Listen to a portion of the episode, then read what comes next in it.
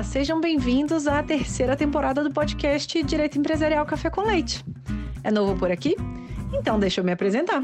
Eu sou Amanda Taide, mineira na origem, com passagem em São Paulo e candanga de coração.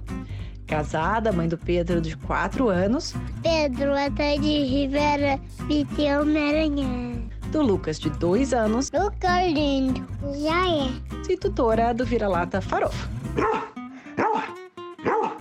Sou professora doutora da Universidade de Brasília, UNB, dos cursos de Direito Empresarial, Concorrência, Comércio Internacional e Compliance. E esse é um podcast idealizado e planejado para as turmas da graduação em Direito Empresarial na UNB, nas disciplinas de Direito Comercial 1.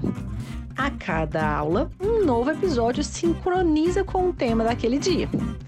Mas o podcast não se restringe mais aos meus alunos pois todos os ouvintes, em quaisquer lugares do Brasil e do mundo, e em qualquer posição profissional que ocupem, poderão ter, com o nosso podcast, uma biblioteca virtual, em áudio gratuita, dos principais livros, capítulos ou trechos de livros, artigos acadêmicos essenciais para a compreensão do direito empresarial no Brasil.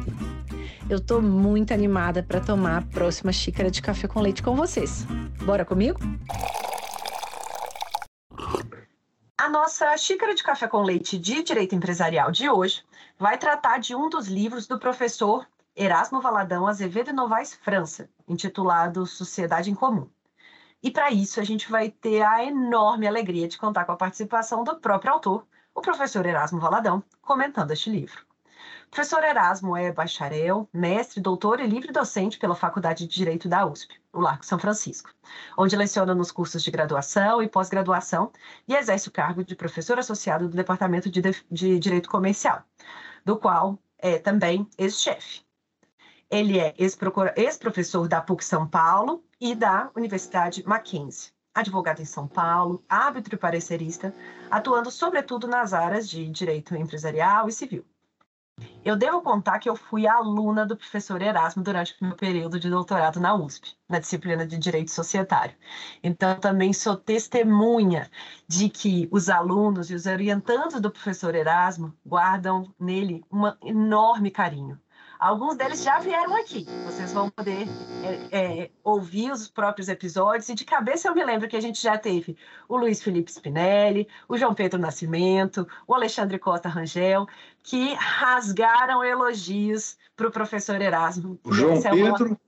João Pedro, que é presidente da CVM agora. Exatamente, exatamente. A gente tem um novo episódio gravado com ele. Foi gravado enquanto ele ainda não estava, né? Nomeado, empossado agora é, como presidente, novo presidente da CVM, mas quando o episódio vai ser divulgado, ele já será presidente da CVM. Isso. O Alexandre Costa já é o diretor né, da CVM também, então a gente está muito bem acompanhado aqui do professor que ensinou, como eles bem disseram, muito do que eles sabem de societário.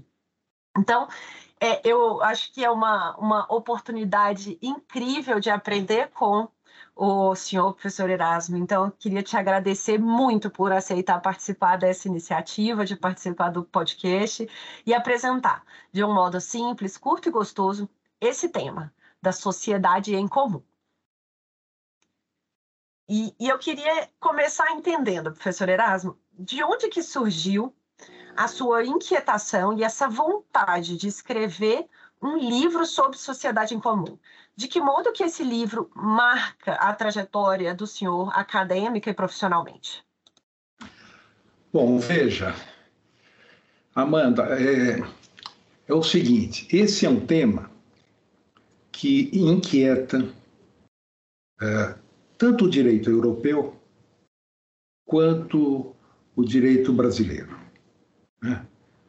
Por exemplo, no no, no Código Comercial. Aliás, dica-se de passagem, o Código Comercial não usa a expressão sociedade de fato, nem a, nem a expressão sociedade irregular. Ele usa a expressão sociedade em comum, por incrível que pareça. Leis posteriores é que se utilizaram da expressão sociedade irregular ou da expressão sociedade de fato, que, como dizia o Clóvis Bevilacqua, sabiamente, a sociedade de fato é aquela que se prova pelos fatos e não pelo contrato. Então, eh, eu disse que inquieta porque, se você for percorrer o direito europeu, você vai verificar que a série de problemas que eles enfrentam lá. Então, eu comecei falando do direito brasileiro. Havia uma grande confusão no tocante à terminologia. Uns utilizavam-se da, da expressão sociedade de fato como sinônima da expressão sociedade irregular. Outros faziam uma distinção que eu acho muito mais apropriada entre a sociedade de fato, que seria uma sociedade verbal, que se prova pelos fatos e não pelo contrato, da sociedade irregular, que era aquela sociedade em que havia um contrato escrito, mas que não era averbado ou registrado na junta comercial ou no registro civil de pessoas jurídicas. Pois bem, uh, então, eu, eu, havia também uma grande, uma grande dúvida se a sociedade de fato ou a sociedade regular Aliás, o Pontes de Miranda falava que não era necessário o contrato para que se considerasse uma sociedade irregular. Bastava escritos que demonstrassem a existência da sociedade. Bom, mas de, de qualquer maneira, é, uma das inquietações que surgiram na doutrina é se a sociedade de fato ou irregular tinha ou não personalidade jurídica. Vários juristas entendiam que ela tinha sim personalidade jurídica, apesar de o contrato não ter sido registrado na junta comercial. Uh, como era um ônus dos administradores registrar na junta comercial ou no registro civil de pessoa jurídica. Outros entendiam que ela não tinha personalidade jurídica. Ah. E também havia uma grande discussão se ela se regia pelo direito comum ou se ela se regia pelo direito societário.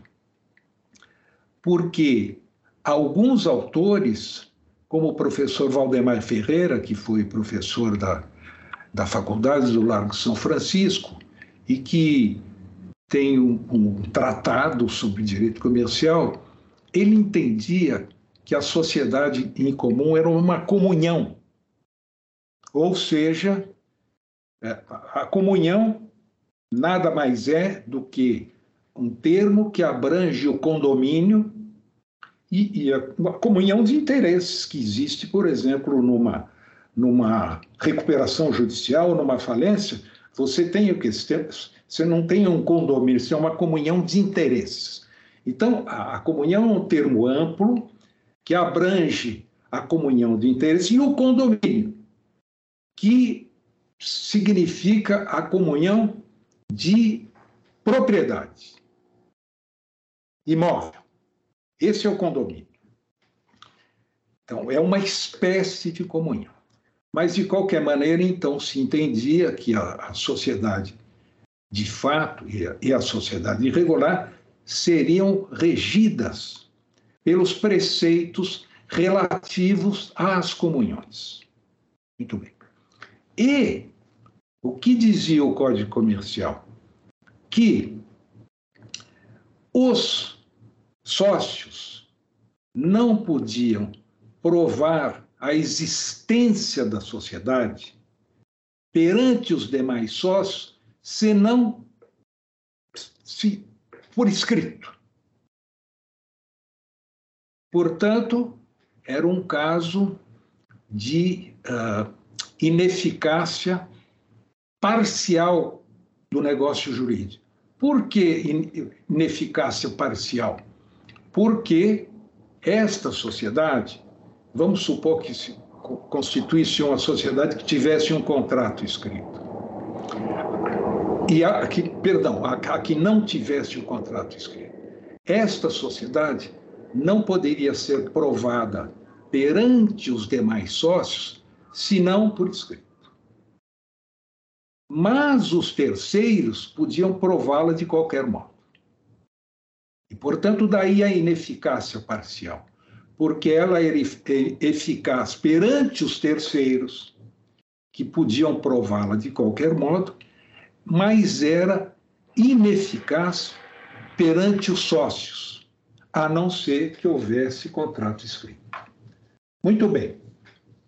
Então, uh, havia essa grande discussão, quer dizer, qual é o regime jurídico a que se submete a sociedade de fato? É o regime do direito comum e, portanto, as normas sobre comunhão ou o regime do direito societário? Pois bem, eh, havia opiniões de ambos os lados, que entendiam que, na verdade, se regia pelo direito societário e havia os que entendiam que ela se regia pelo direito comum. Pois bem, uh, isto uh, era algo que não se resolvia, essa polêmica não se resolvia, que veio a se resolver agora com o Código Civil. Mas vamos, esse era o direito brasileiro pretérito. Tá? Então, eu fui para o direito europeu. E, e, vi que é um campo fertilíssimo de discussões. Em primeiro, eu comecei a pesquisar o direito francês. Por que o direito francês? Porque o direito francês é que estabeleceu, definiu, vamos dizer, o contrato de sociedade. Tá? E a polêmica sobre a sociedade não registrada começou já no século XIX.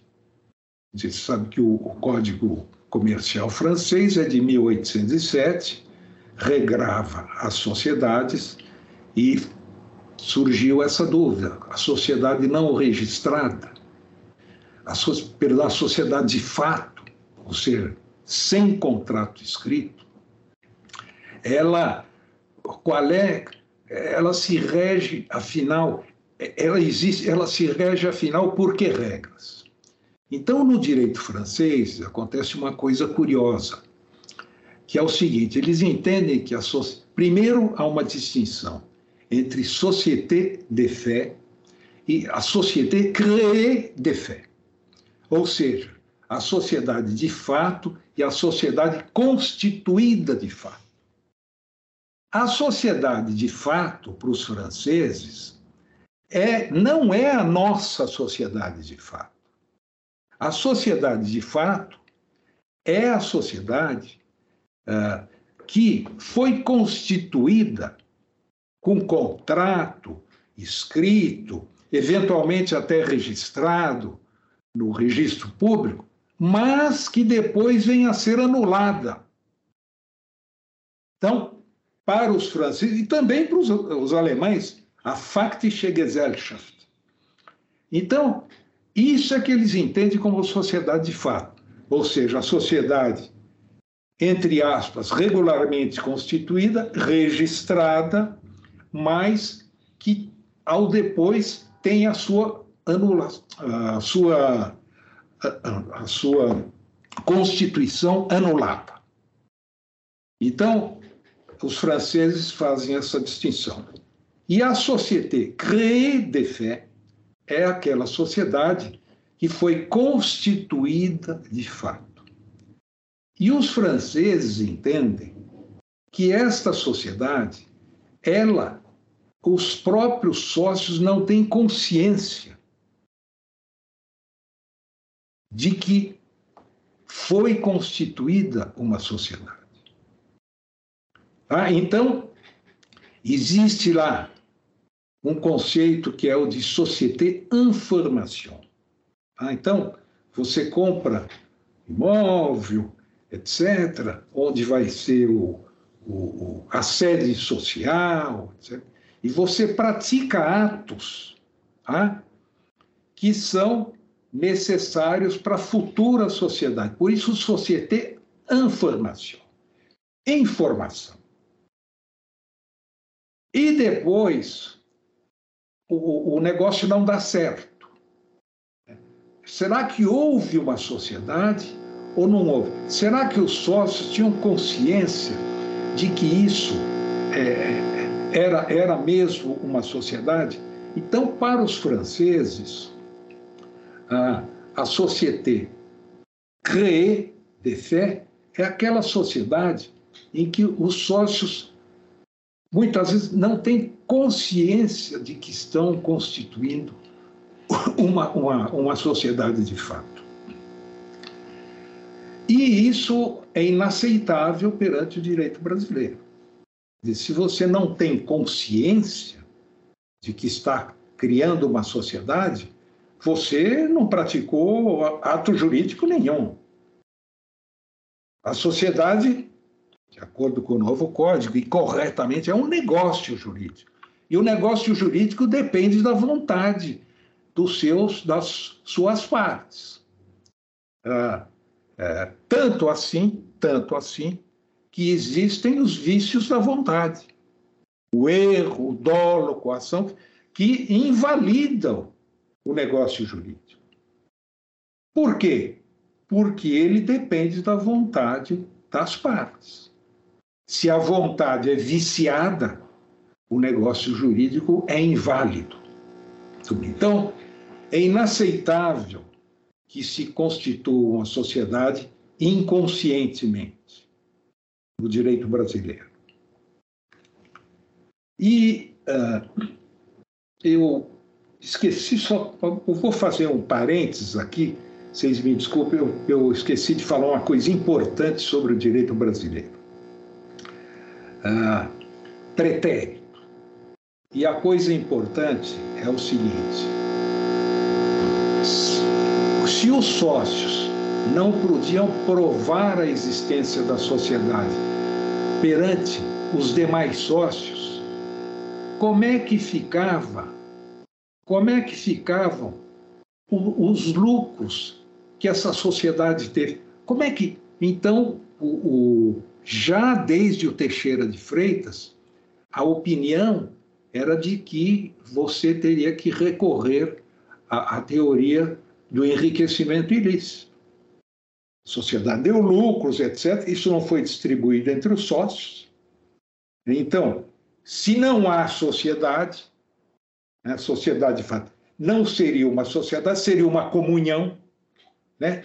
Você não pode recorrer aos princípios de direito societário, você tem que recorrer ao direito comum e aos, às, às regras que, que, que, tratam da comunhão.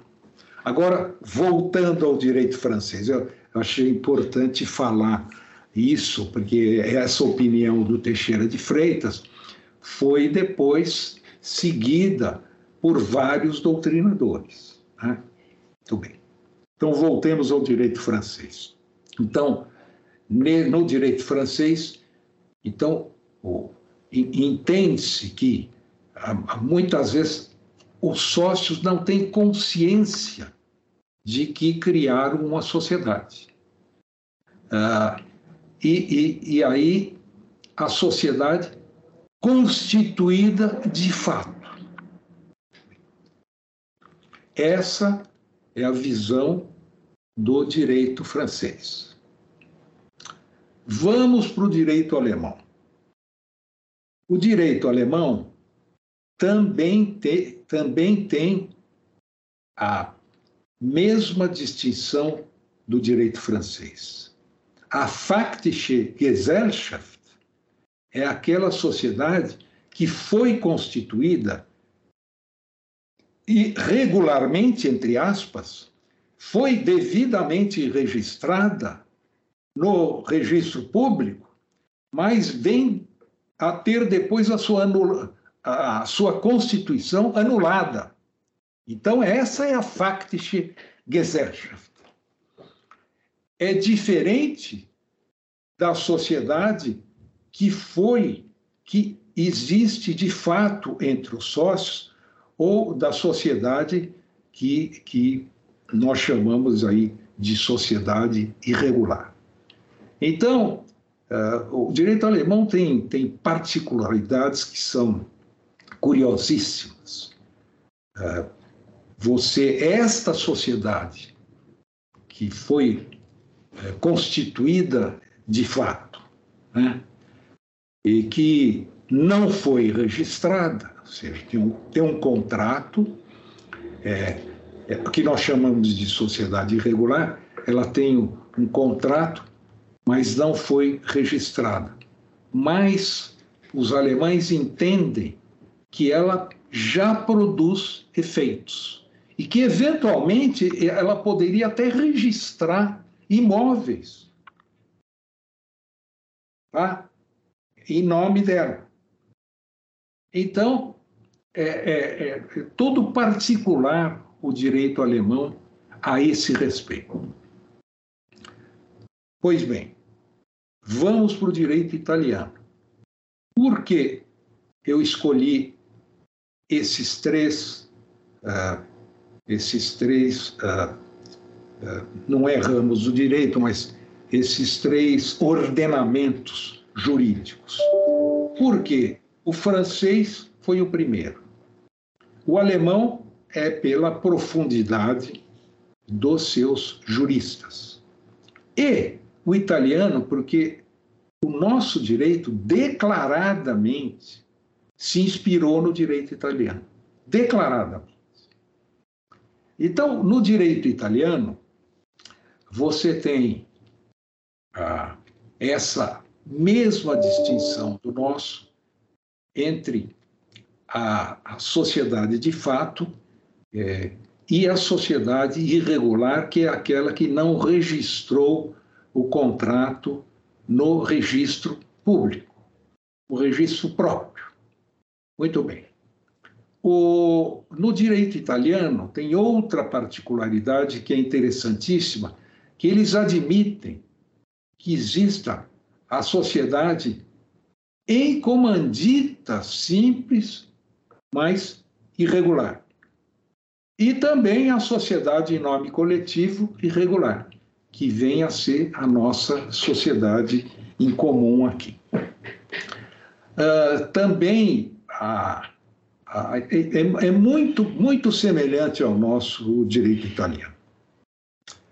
Bom, vamos agora para o nosso direito que retomou a expressão sociedade em comum em homenagem à tradição, como expressamente disse o professor Silvio Marcondes na exposição de motivos.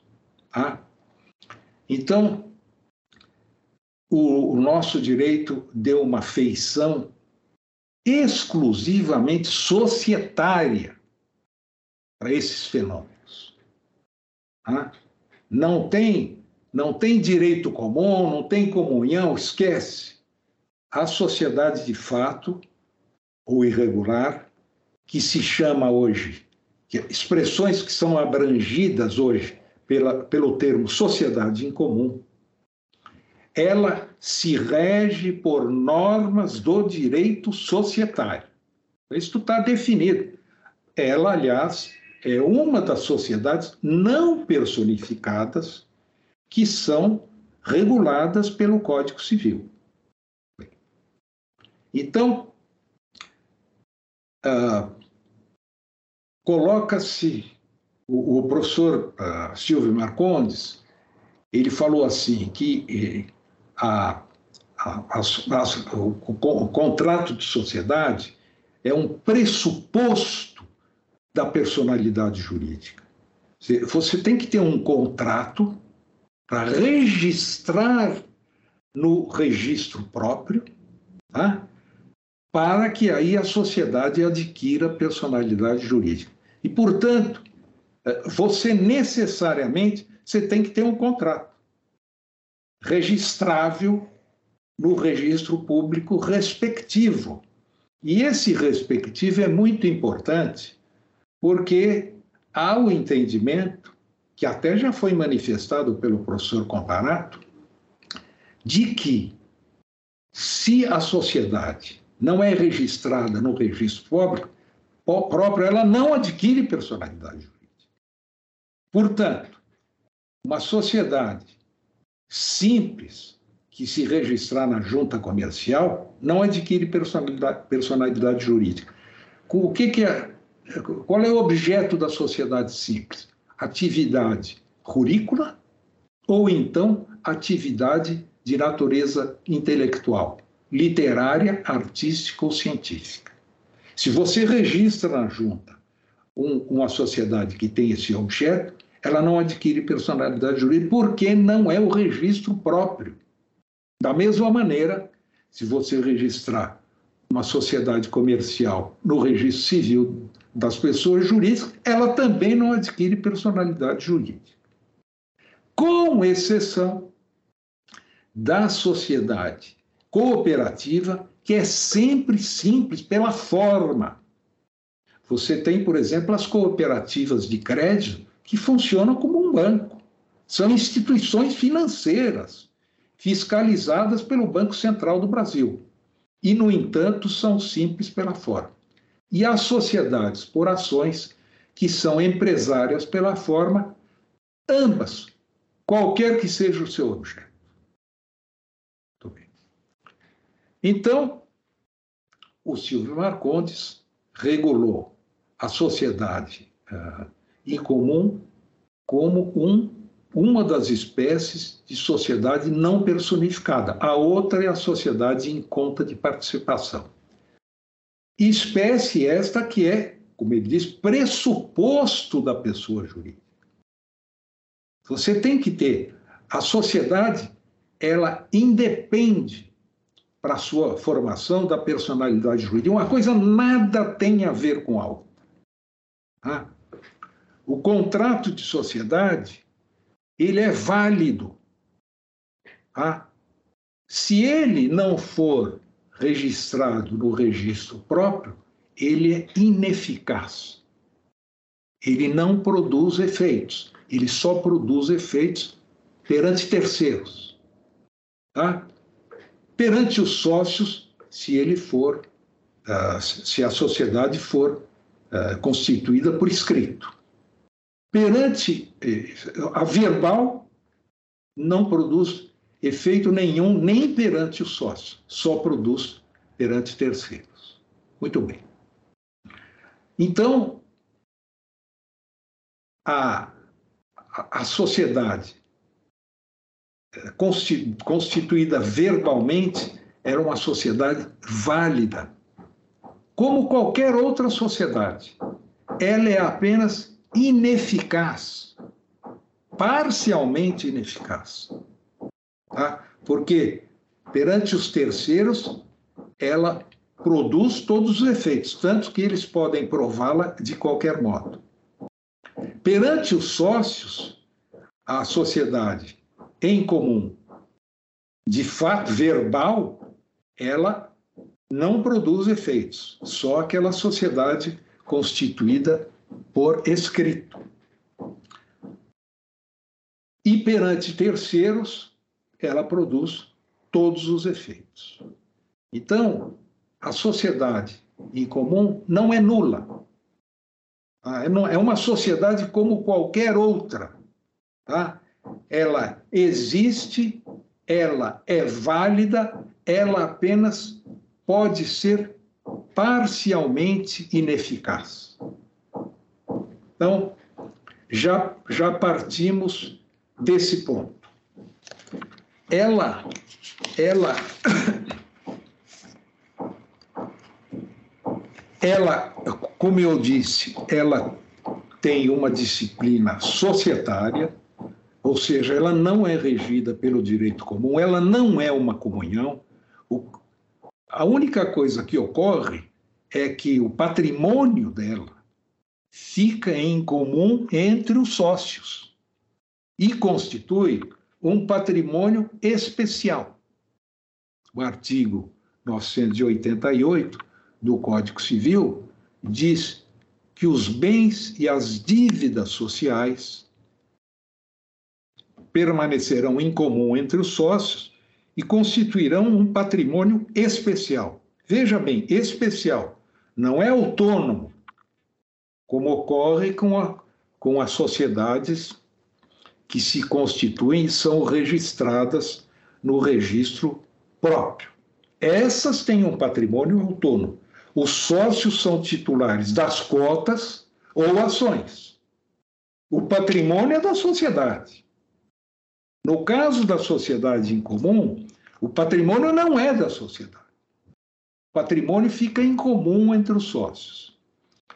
E vamos relembrar que patrimônio em direito tem um significado próprio e não o significado laico, que é usado na prática. O sujeito tem um grande patrimônio. Né? Em direito, patrimônio é constituído pelo ativo e pelo passivo. Por isso que a pessoa pode ter um patrimônio negativo, quando as dívidas excedem o ativo da sociedade. Então veja que o artigo 988 ele é preciso. Ele diz: os bens, os bens e as dívidas sociais ficarão em comum entre os sócios e constituirão um patrimônio especial. Tá? Os credores, como a sociedade, mesmo não registrar, ela produz efeitos perante os credores, os credores podem penhorar esse patrimônio especial. E os sócios podem requerer o benefício de ordem. No que constitui o benefício de ordem, todos sabem, é o sócio pode alegar que o credor tem que proceder pela ordem. Primeiro, ele penhora o patrimônio especial, os bens existentes no patrimônio especial.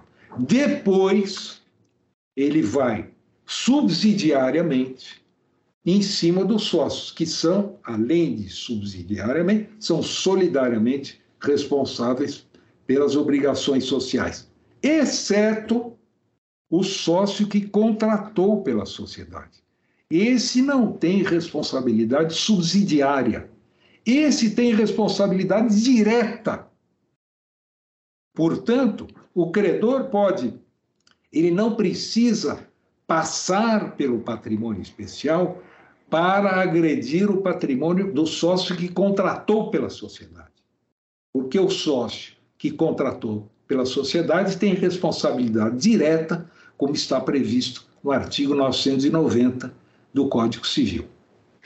Agora, uma dúvida que assalta as pessoas em geral, os estudantes em geral, é o seguinte: como é que, como é que, como é que ele vai saber qual é o patrimônio da sociedade se a sociedade não está inscrita, o, o, o patrimônio não é autônomo?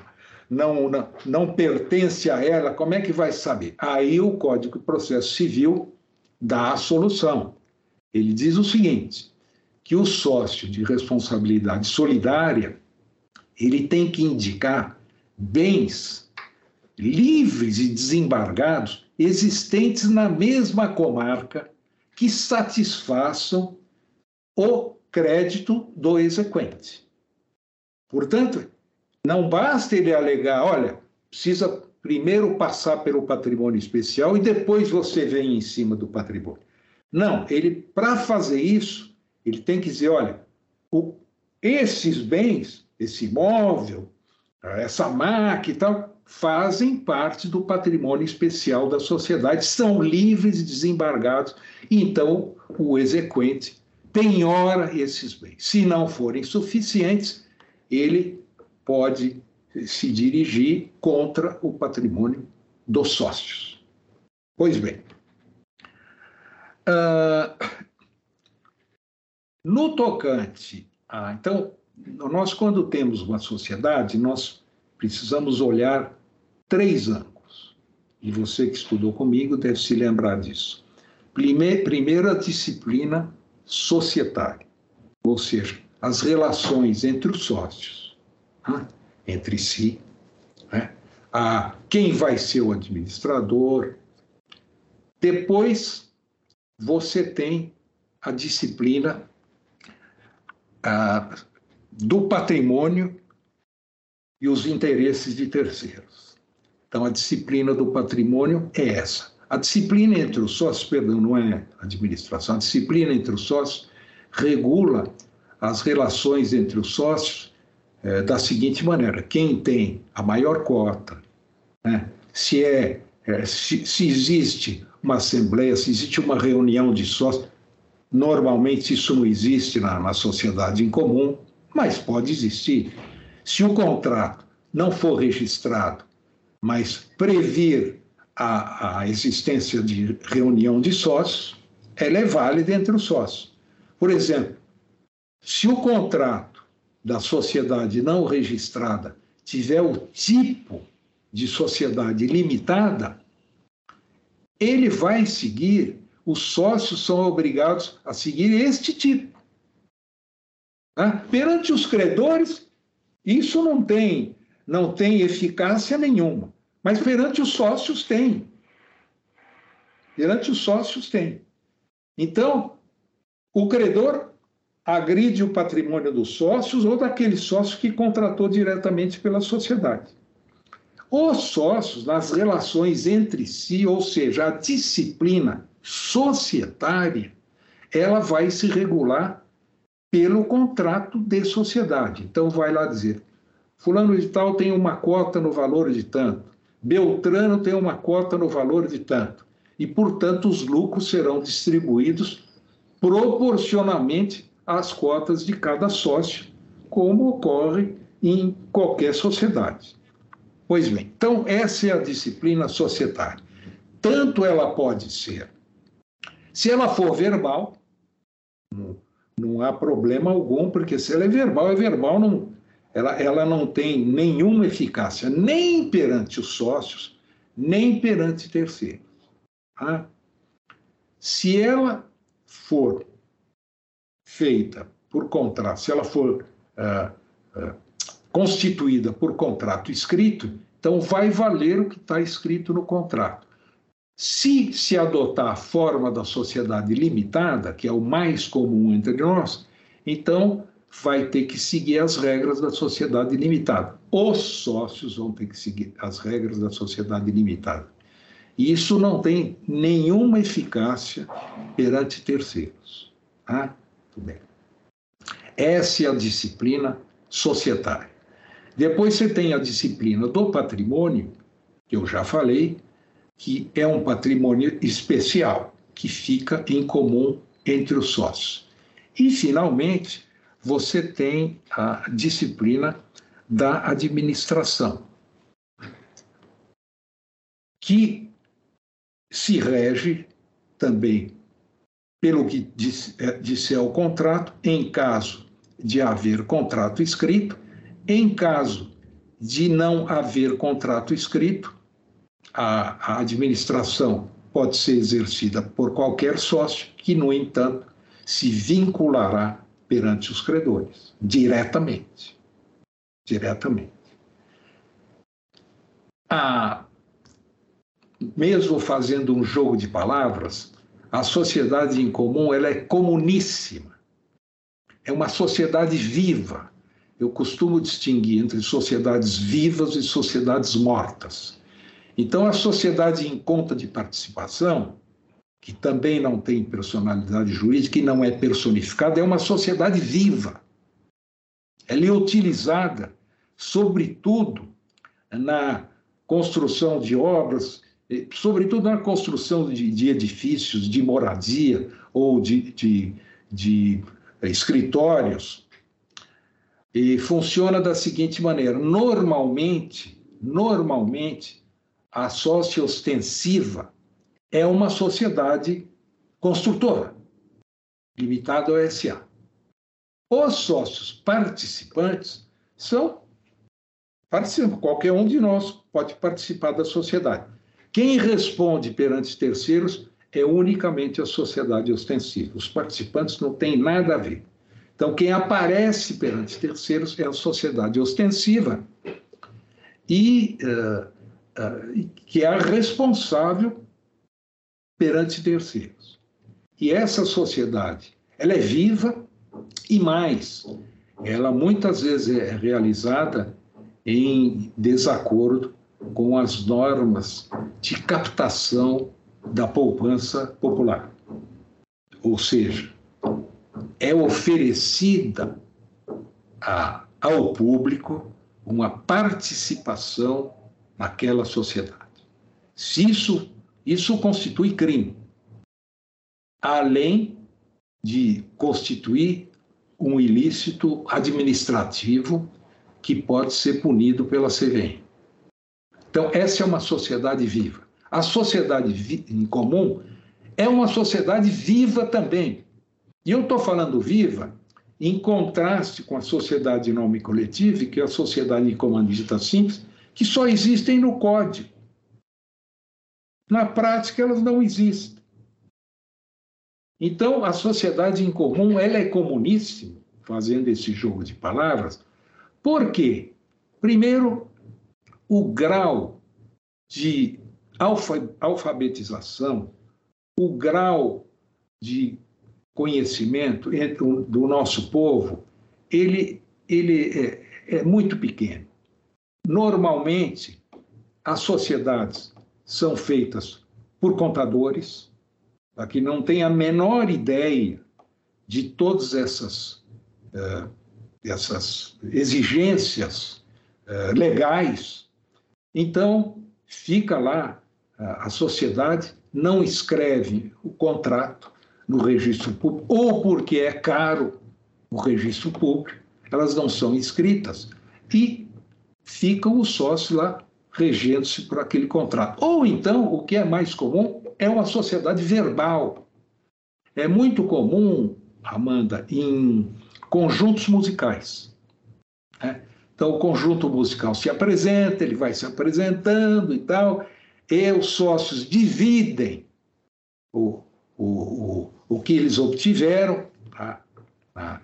com a venda de bilhetes de entrada para os para os shows que eles fazem, e não é realizado nenhum contrato escrito. Então você tem aí uma sociedade verbal, uma sociedade em comum verbal. E é, é, então isso você imagina, eu peguei muitos julgados, mas muitos do Rio Grande do Sul, que é um, um estado em que o grau de alfabetização é alto. Né? É, o Estado não é como os estados paupérrimos que existem no norte, imensos, em que o conhecimento não chega. E não chega, Amanda, nem para os advogados, né? que são muito despreparados. Né? Você imagina em São Paulo, o exame da ordem reprova 93% dos inscritos, imagine é, como é que é lá no norte, né? É, bom, e tem mais uma coisa que eu queria falar, era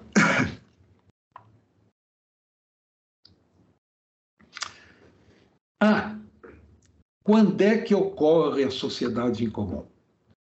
Ela ocorre quando ela é verbal, quando ela é constituída por contrato escrito, mas não registrado no registro próprio, ou quando ela ou quando ela ela se dissolve, ah, mas os sócios continuam, mesmo após a dissolução e liquidação, eles continuam a, a, a sua a atividade social.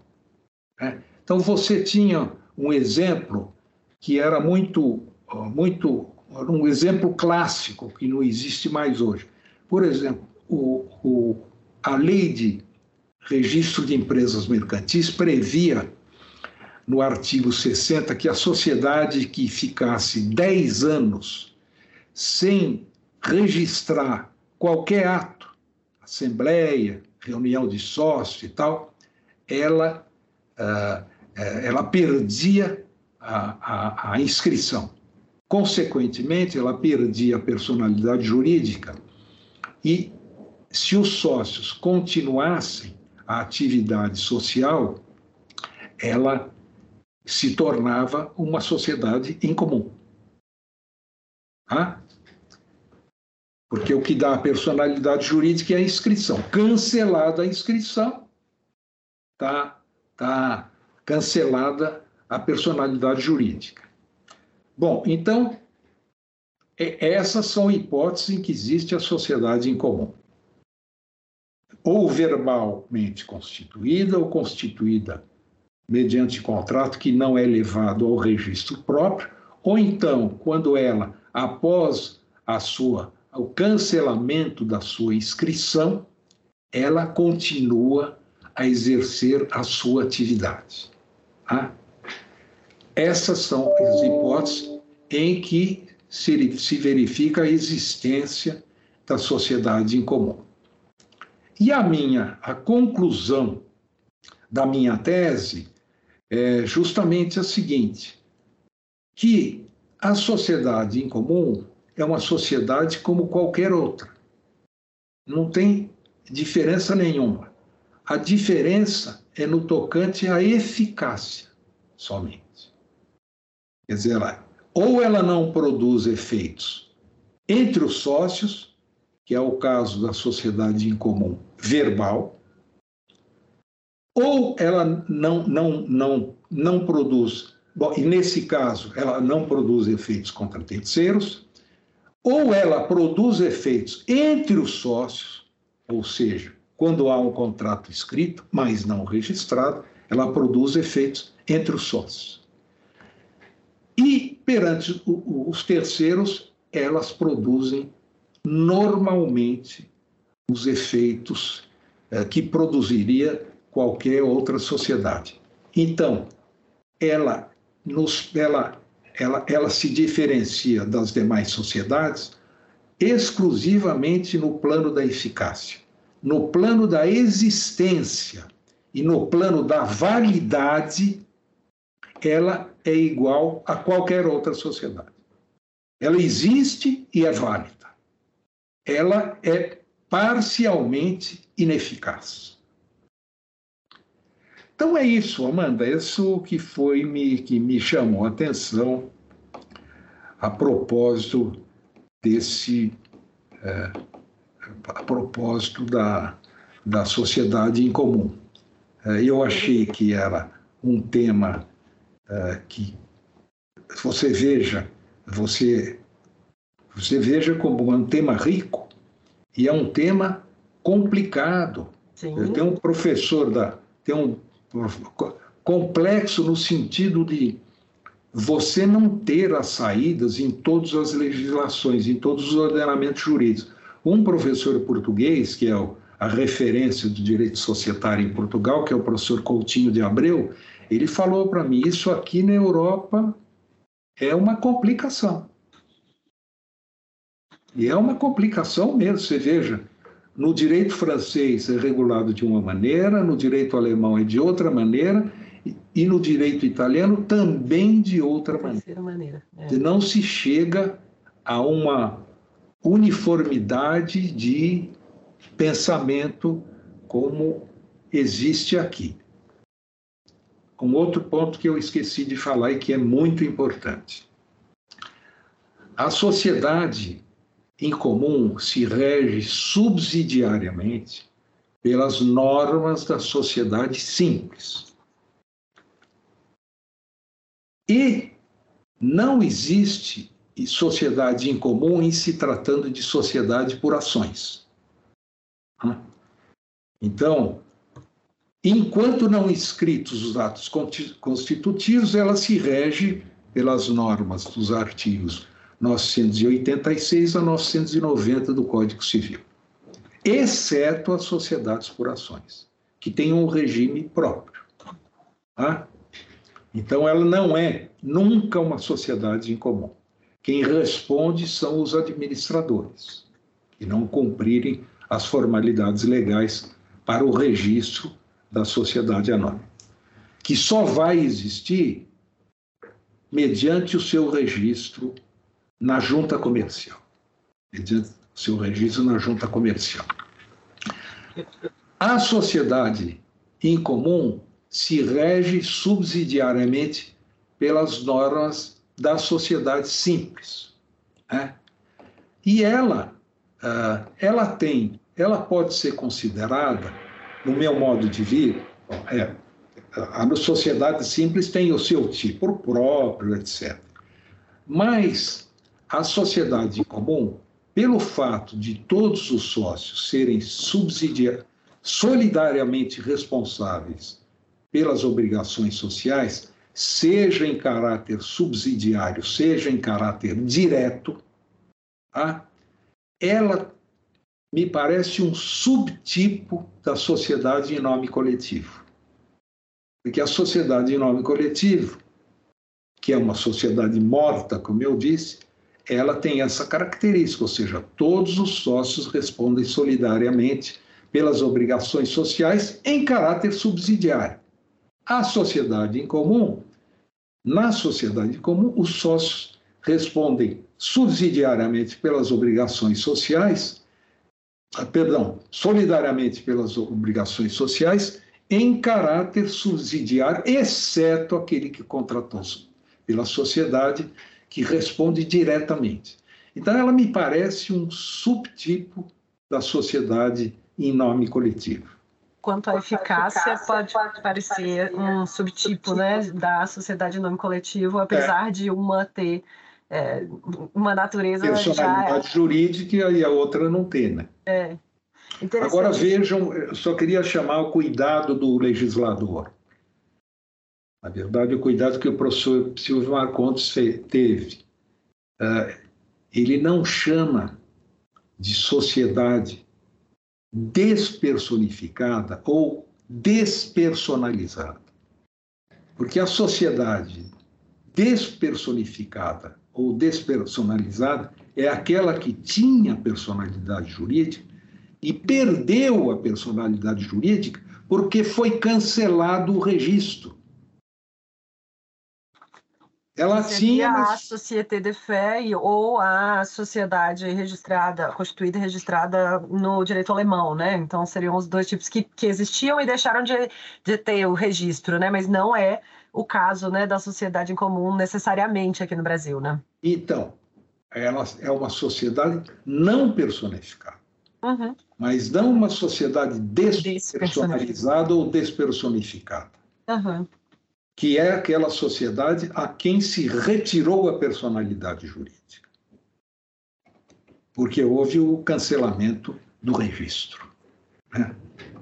Que pode se dar por, por uma série de motivos, inclusive, por exemplo, porque ela tem o um nome semelhante a outra. Então, ela foi registrada é, é, regularmente, entre aspas, depois foi alguém lá e, e pediu o cancelamento do registro. Então, ela teve personalidade jurídica durante um certo tempo e perdeu a personalidade jurídica, porque vai haver o cancelamento da inscrição.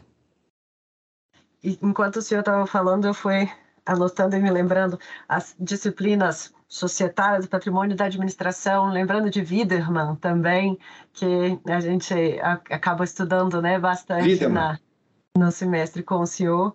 E eu queria, para a gente caminhar para o final do episódio, entender um pouquinho como que foi é, a redação dessa desse livro, em que momento que, que é, foi elaborado, como que se deu, como que isso marca a sua trajetória.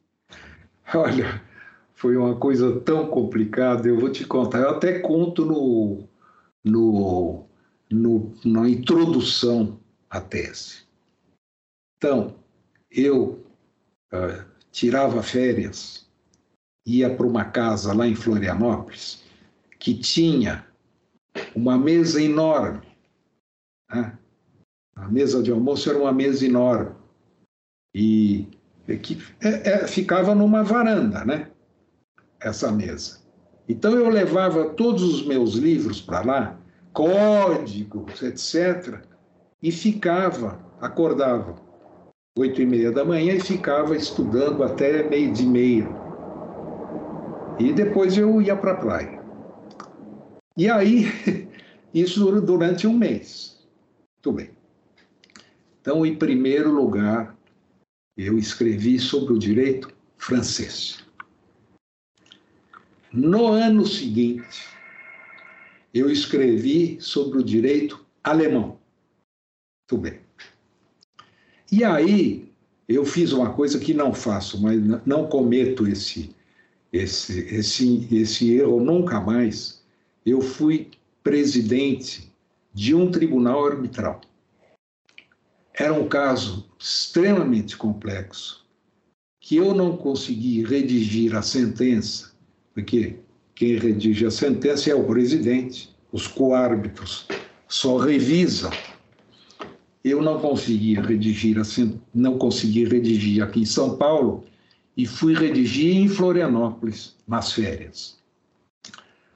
Uh, e como era o primeiro tribunal arbitral do qual eu participava, eu me senti na, como advogado no dever de fundamentar exaustivamente a sentença. A sentença ficou com o tamanho da minha tese, 160 páginas. Juro por Deus. A CCI, a CCI a, era, era o, o, Tribunal Arbitral, a Câmara de Comércio Internacional, ela pediu que eu fizesse um, um, um índice onomástico, não um índice alfabético remissivo da sentença. Bom, resultado: eu não escrevi nada no livro. No ano seguinte, eu levei tudo e ia escrever sobre o direito italiano. E aí, chegou um dia, estudei dois, três dias, falei, ah, não vou escrever mais nada. Vou para a praia. E fui para a praia. A praia, tomar cerveja. No no dia seguinte, eu pensei, os meus alunos fizeram uma homenagem para mim. A verdade, quem coordenou essa homenagem foi o Marcelo Adamec, que foi o melhor orientando que eu tive. E hoje é um, é um, é um jurista respeitadíssimo, com toda razão. Ele já participou também aqui do podcast. Então, e, e eu, eu falei, eu devo uma resposta, eu devo para esses alunos que me homenagearam, eu, eu preciso dar uma resposta, eu tenho o dever de dar uma resposta. Então, eu decidi continuar. E aí escrevi sobre o direito italiano. Ah, é, o meu estilo é extremamente conciso, extremamente concentrado. Então, eu escrevi umas 10 páginas sobre o direito francês, umas 10 páginas sobre o direito alemão e idem sobre o direito italiano. É por aí. Então, o que, que faltava? O direito brasileiro pretérito e o direito brasileiro pós-Código Civil de 2002. Eu estava assim, meu Deus, como é que eu continuo? Eu não tenho mais tempo de fazer isso. O Calixto até falou para mim: você sair assim, der um encontrão assim, você não consegue escrever. Aí foi uma, uma, como é que se fala? Uma, uma peça que o professor Satiro me pregou. Quando chegou lá pelo fim de junho, ele falou o seguinte: Erasmo, você não vai escrever a livre docência? Todo mundo vai escrever. Eu vou escrever, o Guerreiro vai escrever, o Munhoz vai escrever. Só você não vai escrever? Era mentira. Depois é, depois é que eu soube que ele me pregou uma peça para fazer eu escrever. Um excelente incentivo. Aí eu chegou em julho, eu comecei a escrever desesperadamente.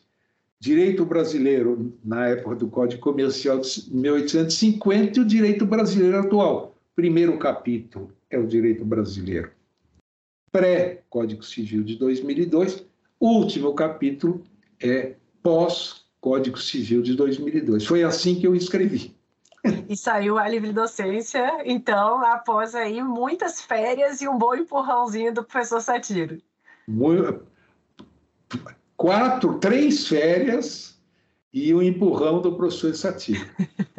Ainda bem, então, feliz, feliz de nós que temos a oportunidade de ouvir, de ler o livro do senhor, resultado aí de tanto esforço. E só mostra, eu acho que é muito interessante, porque só mostra a humanidade, né? Todos nós temos momentos em que produzimos muito bem, temos momentos em que não vamos conseguir, então, ir para a praia, sair, fazer outra coisa talvez seja a melhor solução, mas a disciplina, né? A disciplina é o que garante né, a, a, o resultado. É, é necessário um desprendimento, você é, é muito difícil escrever uma tese. É, é muito difícil. Você você tem que de, deixar de lado um monte de coisas. Eu me lembro que é, quando eu escrevi é, o meu primeiro trabalho, que foi a dissertação de mestrado, o, foi lá em Itanhaém. Eu tinha uma casa lá, que depois eu vou contar quando for falar da, da, do conflito de interesses, que foi minha dissertação de mestrado. O, quando eu terminei, o meu filho falou para mim, pai, você nunca mais vai escrever livro nenhum, né, pai? Porque uma, uma tese, uma dissertação e uma tese é isso. É. Você deixa de lado a sua mulher, os seus filhos. Você tem que se concentrar para escrever a tese. E quanto mais você é exigente consigo mesmo, que é precisamente o meu caso, perfeccionista, você não se satisfaz. Então aquilo é um inferno. É, é muito difícil. Muito difícil. Não é fácil. Eu tenho esse perfil e eu tenho um quadro para me lembrar aqui sempre, compartilhar então com o senhor, que é o feito é melhor que perfeito. Então, essa frase aqui, ela me segue também. Nos momentos em que eu falo, não, ainda não está, eu falo, não, ele está feito. Então, é melhor do que perfeito, vamos entregar. Mas, professor, muito obrigada, então, por compartilhar com a gente o processo de elaboração e o Desculpe. conteúdo sobre sociedade em comum. Desculpe, Amanda, eu esqueci de falar uma coisa. Uh, pode ser que uh, os nossos ouvintes uh, tenham ficado com uma dúvida. Eu disse que a sociedade pode adquirir personalidade jurídica e pode perder a personalidade jurídica quando, por exemplo, ela tiver um nome uh, uh, idêntico ou assemelhado a outra que já esteja registrada. Então, alguém pode ficar na dúvida e dizer, mas pode acontecer isso? Pode.